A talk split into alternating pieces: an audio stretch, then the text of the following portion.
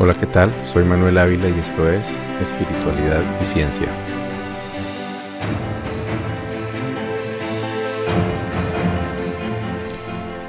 El gran día llegó una semana después de mi difícil limpia de tabaco. El punto de reunión era la casa familiar de los abuelos Suagagua y Siguacinza, al lado de la laguna de Fúquene, cerca de la población del mismo nombre. Aquella laguna, con forma de corazón, era el santuario sagrado para los muiscas, donde la tradición contaba que los chiquis, o sacerdotes, se sumergían para a través de ella viajar a otros lugares de la Tierra y del cosmos. Llegué poco después del mediodía junto con Leonardo Prieto, un agradable miembro de la comunidad que había hecho su rito de paso un año atrás y se encontraba a punto de convertirse en gobernador del Cabildo Indígena en Formación con quien llegamos a hacer una buena amistad. Llegamos un poco tarde, así que la hermana de los abuelos, quien se encontraba en la casa, nos indicó que el grupo estaba en la laguna haciendo un ritual.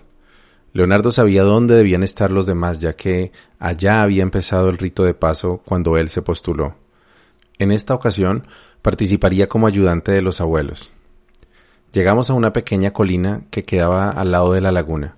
Ascendimos por unos cinco minutos y encontramos al abuelo Suagagua, sus ayudantes y los demás postulantes para el rito de paso.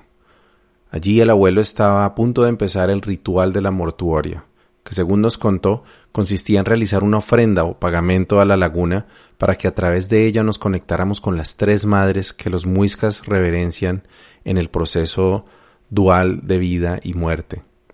Nacemos de la madre física a través de sus aguas internas en el momento del alumbramiento. La madre muerte recibe a la abuela placenta que nos sostuvo durante nuestra gestación y nos entrega a la madre Hichaguaya o madre tierra, quien con sus aguas nos sostiene hasta que la madre muerte nos vuelve a recibir y nos entrega un nuevo nacimiento en los mundos superiores.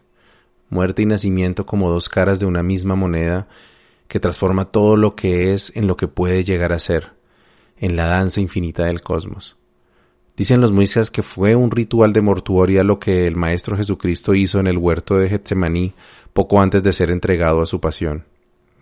Estas palabras, la entrega de cuarzos, conchas, algodones y otros elementos a la laguna, nos dispuso a todos los asistentes en un estado reflexivo y circunspecto, pero altamente reverencial. El abuelo respondió con sabiduría a las muchas preguntas de los asistentes y pude notar que más allá de cualquier interés personal en su labor política y organizacional, el abuelo Sogagua tenía una genuina motivación altruista y deseaba compartir un valioso conocimiento con quienes teníamos la suerte de pertenecer a su comunidad.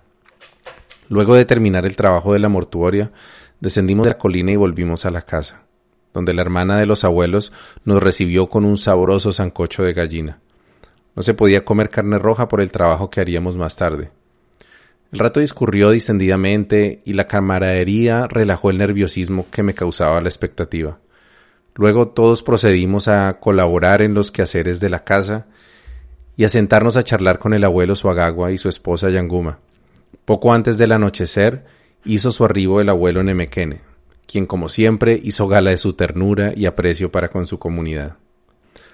La conversación que inicialmente había sido sobre temas generales, poco a poco fue enfocándose en el ritual que estábamos por iniciar. Pero seguíamos sin entender bien de qué se trataba. El abuelo nos decía que venían pruebas difíciles, que no todos lograrían pasarlas, pero que siempre habría oportunidad para un nuevo intento. Los abuelos capoteaban cada pregunta sobre las particularidades de la ceremonia y se limitaban a aumentar la expectativa. La medicina de tabaco empezó a circular entre los asistentes y poco a poco se fueron encendiendo los tabacos y a formar la nube de humo que solía acompañarnos en nuestros encuentros.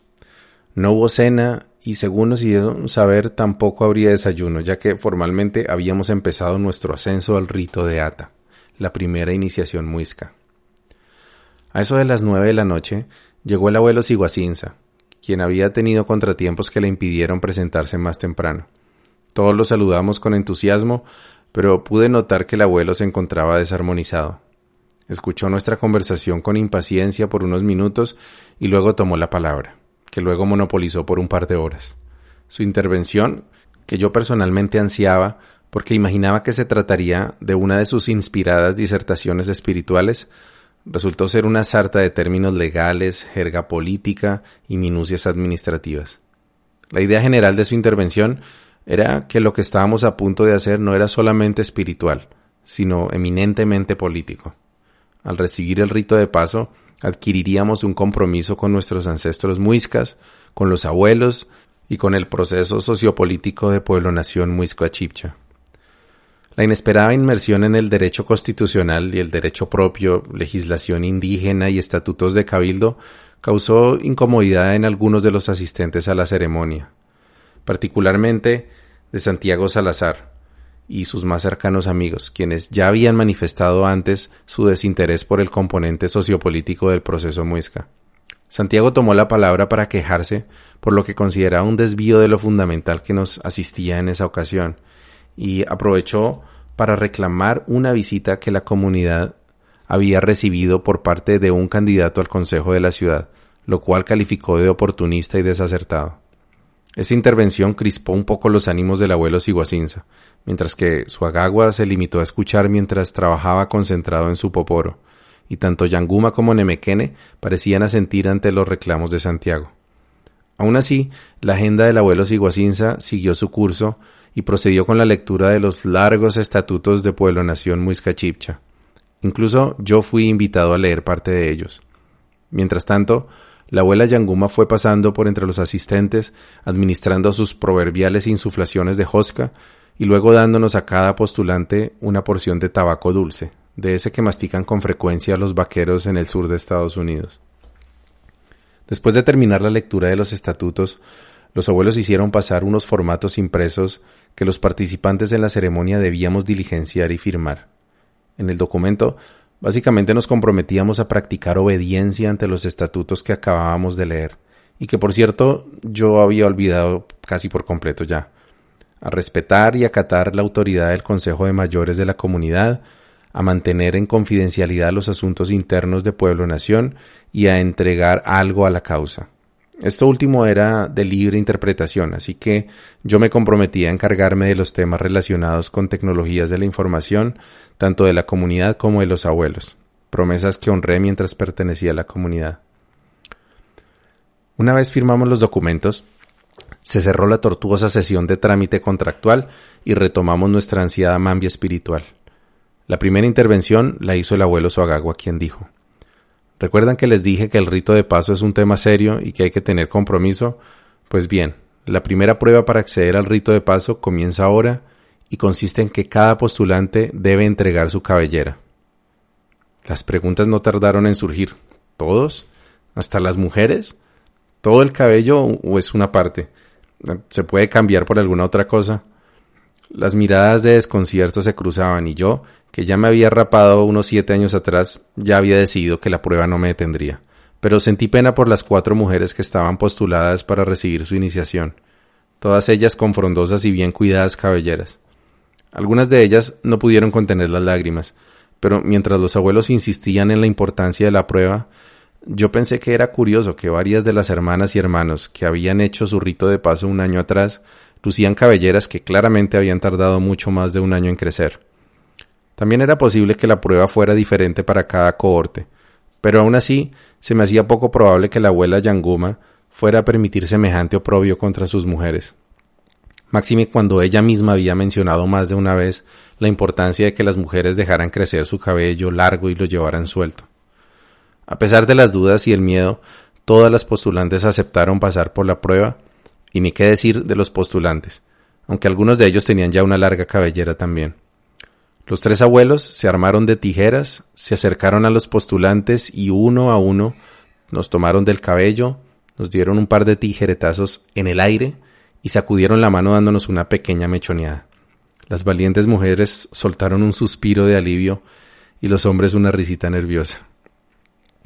Con lo anterior, terminó la primera prueba que teníamos que superar para recibir nuestro rito de paso el rito de paso ata, que en lengua muisca significa primero. El abuelo Soagagua tomó la palabra nuevamente y comenzó a hablarnos de las siguientes pruebas. Esta vez no serían ellos quienes nos las impondrían, sino que tendríamos que enfrentarlas en los mundos internos. Cuando el abuelo dijo esto, mis ojos se abrieron y mi corazón latió con fuerza. Quería esto decir que por fin empezaríamos a hacer trabajos espirituales en los mundos sutiles, tal como yo había escuchado tantas veces a los abuelos y a otros iniciados mencionar. ¿De qué se tratarían estas pruebas? El abuelo sacó de su mochila un par de hojas impresas donde se explicaban las pruebas que tendríamos que enfrentar. Les pidió a algunos de los presentes que ayudáramos leyéndolas en voz alta, y nuevamente tuve el honor de ser elegido para esa tarea. Yo leí la tercera de las cuatro pruebas que el texto describía y que procedo a leer a continuación. En el viejo Egipto de los faraones, estas cuatro pruebas se debían afrontar valerosamente en el mundo físico. Ahora el candidato debe pasar las cuatro pruebas en los mundos suprasensibles. Prueba de fuego. Esta prueba es para probar la serenidad y dulzura del candidato. Los iracundos y coléricos fracasan en esta prueba inevitablemente. El candidato se ve perseguido, insultado, injuriado, etc. Muchos son los que reaccionan violentamente y regresan al cuerpo físico completamente fracasados. Los victoriosos son recibidos en el salón de los niños y agasajados con música deliciosa, la música de las esferas. Las llamas horrorizan a los débiles. Prueba de aire. Aquellos que se desesperan por la pérdida de algo o de alguien, aquellos que le temen a la pobreza, aquellos que no están dispuestos a perder lo más querido, fracasan en la prueba del aire. El candidato es lanzado al fondo del precipicio. El débil grita y vuelve al cuerpo físico horrorizado. Los victoriosos son recibidos en el salón de los niños con fiestas y agasajos. Prueba de agua. La gran prueba de agua es realmente terrible. El candidato es lanzado al océano y cree ahogarse.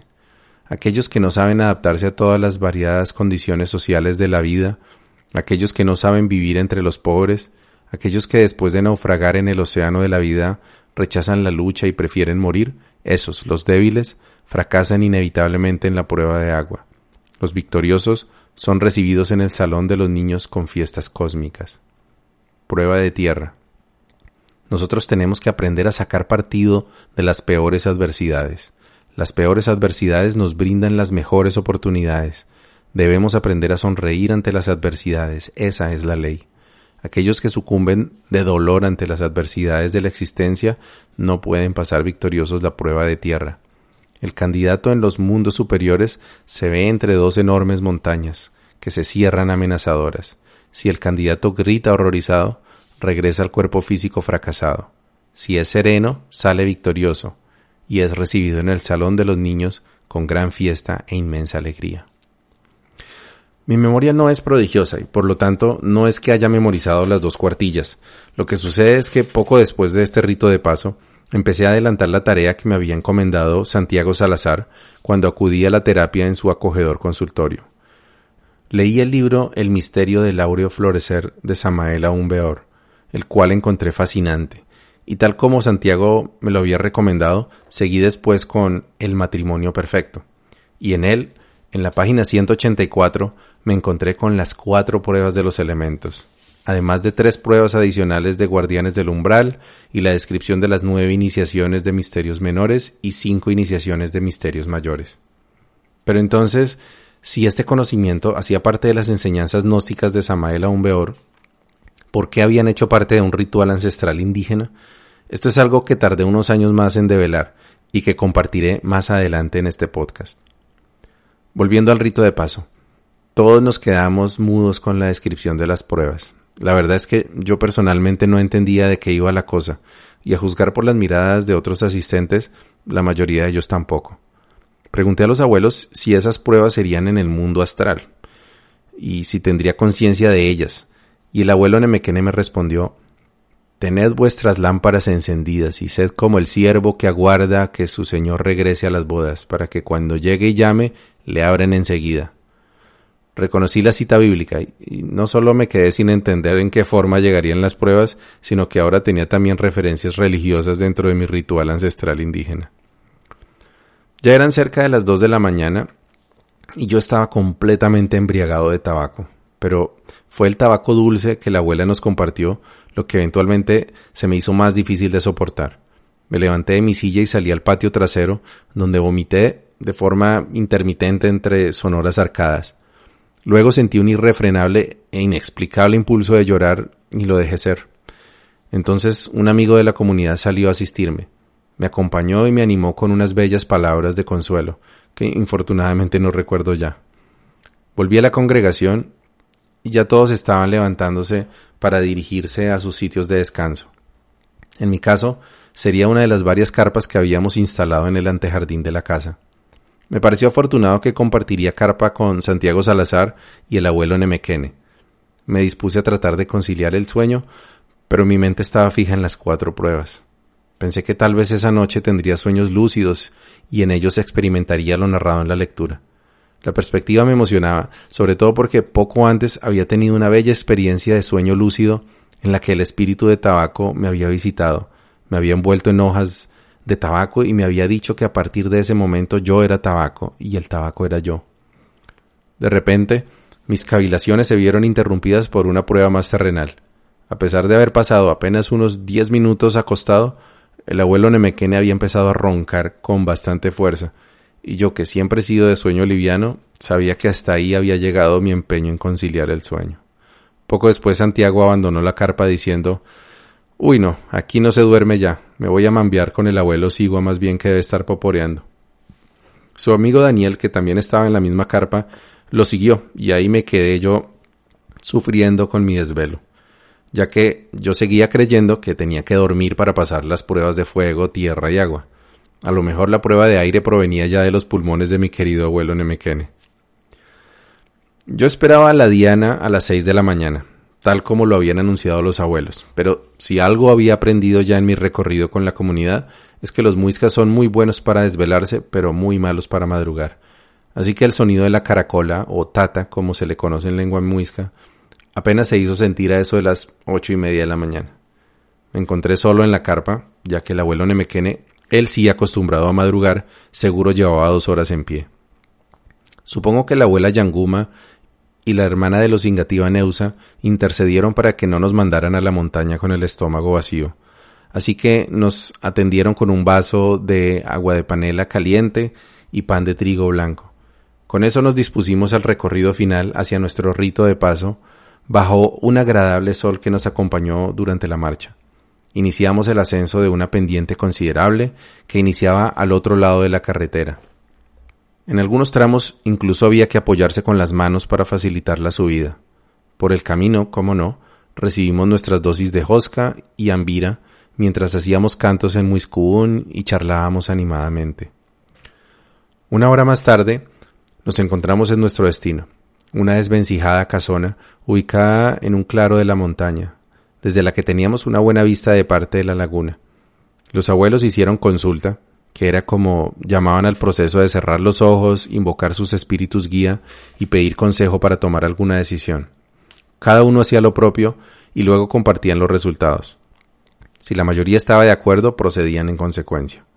En esa ocasión, la decisión a tomar era el orden en que debíamos presentarnos al ritual. Yo estuve afortunadamente entre los primeros, justo después de un chico al que había visto pocas veces en las reuniones de la comunidad y que tenía algunas maneras afeminadas. Esto sería relevante más adelante. Una vez tomada la decisión, los ayudantes de los abuelos procedieron a cubrirnos los ojos con unas vendas que llevaban para tal fin. A partir de allí, los abuelos asignaron a César, uno de mis compañeros más cercanos en la comunidad, para que fuera mi guía durante el proceso. La abuela Yanguma anunció entonces que a partir de ese momento todos debíamos estar en perfecto silencio y que cualquier ruido o conversación podía descalificarnos del proceso. César guió mi mano derecha hasta su hombro izquierdo y me susurró al oído que lo siguiera. Empecé a caminar detrás de él pronto noté que me estaba llevando en círculos, seguramente para desorientarme. En un par de ocasiones se detuvo y emprendió en sentido contrario hasta que llegamos a un punto en el que me dijo que debía sentarme y esperar. También me indicó que mi instrumento sería la tata, la caracola, y que cuando la escuchara debería dirigirme hacia ella sin retirarme la venda hasta que llegara al punto en el que encontrara quien la tocaba. Pasé en ese lugar probablemente una media hora, durante la cual no escuché más sonidos que los de las aves que me rodeaban por el lugar, y eventualmente los discretos pasos de alguien que pasaba cerca de mí. El vendaje era tan firme que me encontraba en total oscuridad. Ni siquiera percibía el brillo del sol, que además noté que empezó a ocultarse entre las nubes, ya que dejé de sentir su tibia caricia en mi piel. La verdad es que la sensación de estar a oscuras en medio del bosque empezó a causarme cierto nivel de ansiedad. Algunas de las imágenes terroríficas del yajé llegaron a mi cabeza y se mezclaron con los recuerdos de la extraña charla jurídica del abuelo Siguacinza, el inesperado contrato de confidencialidad y la expectativa por las pruebas de los elementos, que por cierto no tenía ningún recuerdo de haber enfrentado durante los breves instantes durante los que había logrado conciliar el sueño. De pronto escuché el sonido de un tambor que empezó a redoblar. Ese sonido, que yo asociaba ya con el inicio del trabajo fuerte en el yajé, no hizo más que desmejorar mi estado de inquietud. Así que tuve que dedicarme a controlar mis pensamientos utilizando la técnica de respiración consciente que había aprendido con los ejercicios de la meditación vipassana. Luego de un rato, escuché gritos de insultos y burlas provenientes de los miembros antiguos de la comunidad. Supuse que se trataba de algún tipo de prueba del ego, o algo así. Así que hice lo posible por ignorarlos y seguí en mi tarea individual. Luego de un rato, escuché el sonido de una maraca desde algún punto distante del bosque, y poco después nuevamente los insultos y las burlas. En este caso, sin embargo, el proceso duró algo más del doble del primer candidato. Y luego supe que era el chico que mencioné anteriormente, al parecer, los abuelos lo confrontaron con su supuesta homosexualidad y estuvieron a punto de negarle el rito de paso. Eventualmente le permitieron completarlo siempre y cuando hiciera algún compromiso que desconozco. A él solamente lo volví a ver una vez más en las reuniones de comunidad y nunca más. Finalmente, cuando ya llevaba yo más de una hora en tinieblas, escuché el sonido de la tata desde algún lugar del bosque.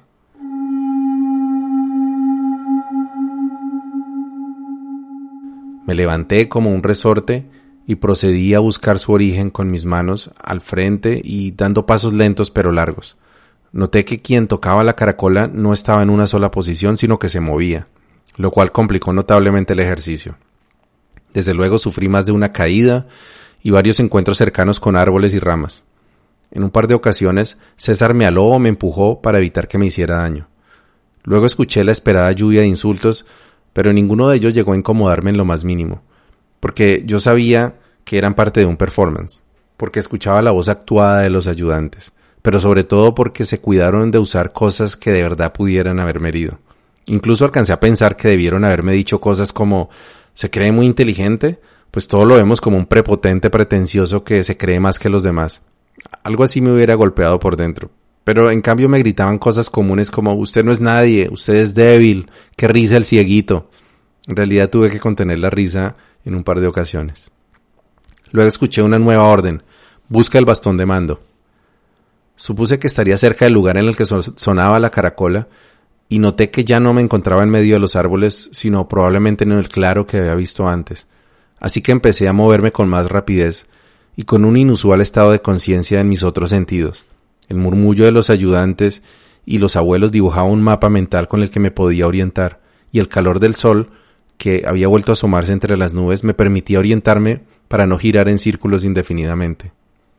Cuando sentí que la tata estaba a unos tres metros, di un salto hacia el frente y alcancé a tocar el bastón de mando, que era un palo de unos dos metros adornado con cintas y tejidos. El tiba, o varón, que lo sostenía, trató de correr ante el intempestivo ataque, pero sintiendo hacia dónde se dirigían sus pasos, alargué mi brazo derecho y atrapé con fuerza el bastón. La verdad es que ese salto había sido probablemente innecesario, pero asumiendo que los abuelos estaban juzgando mi nivel de decisión y arrojo, pues me arrojé a, mi cometido. En ese momento, los abuelos dejaron salir un emotivo ¡Eje! Luego escuché la voz del abuelo Nemequene, quien me felicitó por haber llegado a mi destino. Me expresó su cariño y respeto y me dio la bienvenida al círculo de los abuelos. Hizo una breve descripción de los méritos que veía en mi postulación y le dijo a los otros abuelos que él recomendaba mi candidatura para el rito de paso.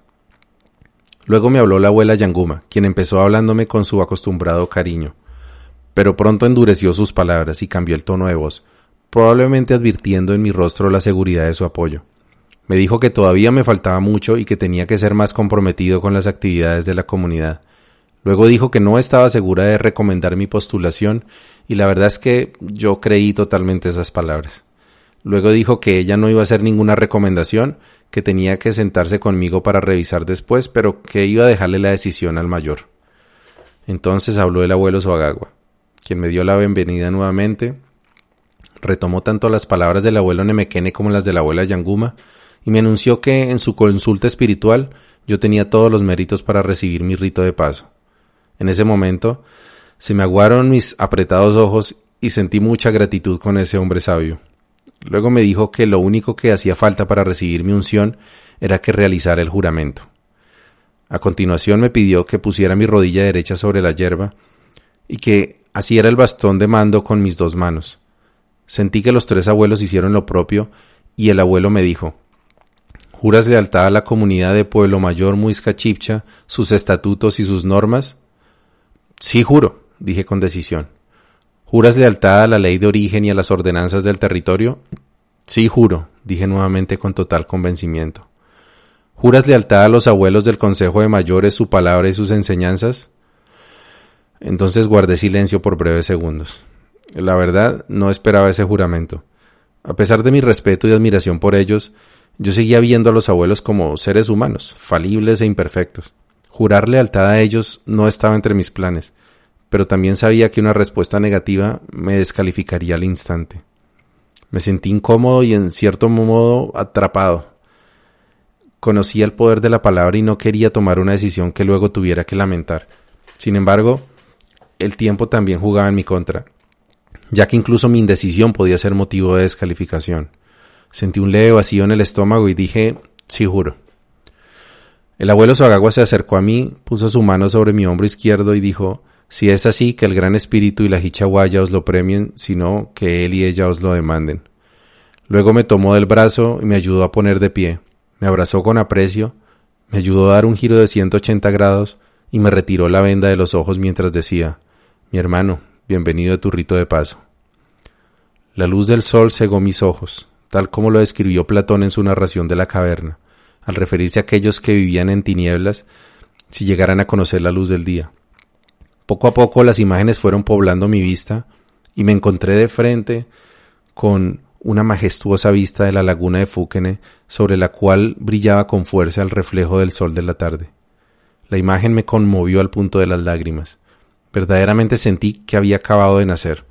La inmensidad y la belleza de la madre Hichahuaya, madre tierra, me sobrecogieron hasta el alma y la imagen de mis hermanos de comunidad vestidos de blanco, sonrientes y resplandecientes, se me hizo de una ternura indescriptible. En ese momento, la abuela Yanguma se paró frente a mí y me abrazó también con genuino cariño, y me felicitó por haber recibido mi iniciación. Luego me pidió que abriera la boca y me dijo A partir de ahora debes cuidar tu palabra, solamente usarla para decir la verdad y no para chismes ni habladurías. Por eso debes pasar una prueba más y es la prueba de la palabra picante. Entonces me embutió en la boca una cucharada rebosada de un polvo oscuro que inmediatamente reconocí como ají chirca o ají silvestre, probablemente verde y molido. Parte del polvo se metió en mi garganta y parte subió por mi faringe, con lo cual me hallé en una inesperada sensación de ahogo mezclada con un intenso picor, que apenas logré sobrellevar luego de que emití un par de tosidas involuntarias. La abuela me dijo que tenía que aguantar hasta que ella me dijera, y a pesar del que el ardor era bastante intenso, de alguna manera me sentí lo suficientemente fuerte como para enfrentar la prueba. Me centré como de costumbre en detener mis pensamientos, enfocarme en el presente y controlar mi respiración. El ardor permaneció con la misma intensidad por varios minutos, al cabo de los cuales empezó a remitir lentamente. Unos diez minutos después, una ayudante de la abuela llegó a mi encuentro y me dijo que ya podía escupir el ají, y que subiera que el mayor me estaba esperando.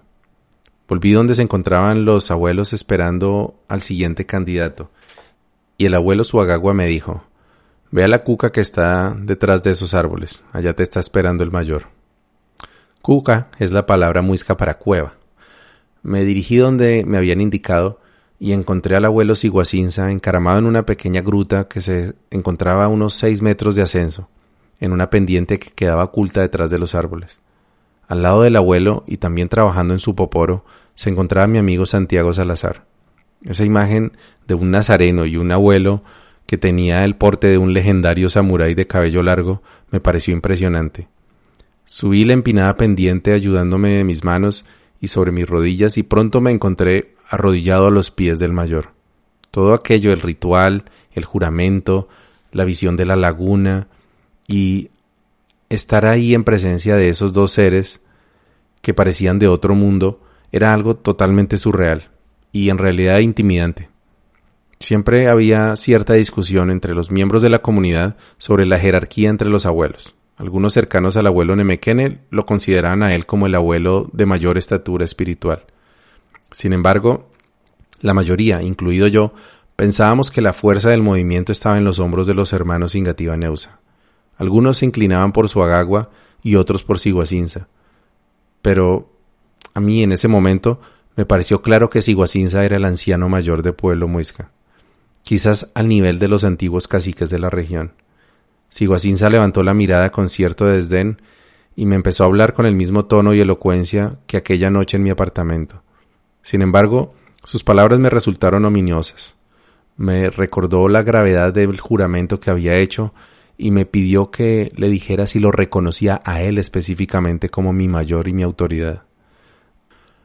A diferencia de la primera vez que se me pidió jurar lealtad ese día, cuando Siguacinza me lo pidió, no contemplé ni siquiera la posibilidad de negar mi sumisión. En lo que a mí concernía, Siguacinza era la personificación de Dios en la tierra. Ni siquiera sentí miedo. Veía a Siguacinza como un hombre sabio y más que en ningún otro momento de mi rito de paso fue allí, de rodillas frente al mayor, que sentí que había llegado al lugar que me correspondía y que tanto había buscado desde aquella vez que desperté de entre demonios y sufrimiento gracias al sagrado Yahé. Lo que no sabía era que había firmado mi ingreso a un nuevo purgatorio, del que tardaría años en salir, con mucha sabiduría eso sí, pero no sin antes pagar por ello una buena cuota de sufrimiento y angustia. Mi camino apenas estaba por empezar. Buen camino y buena brisa.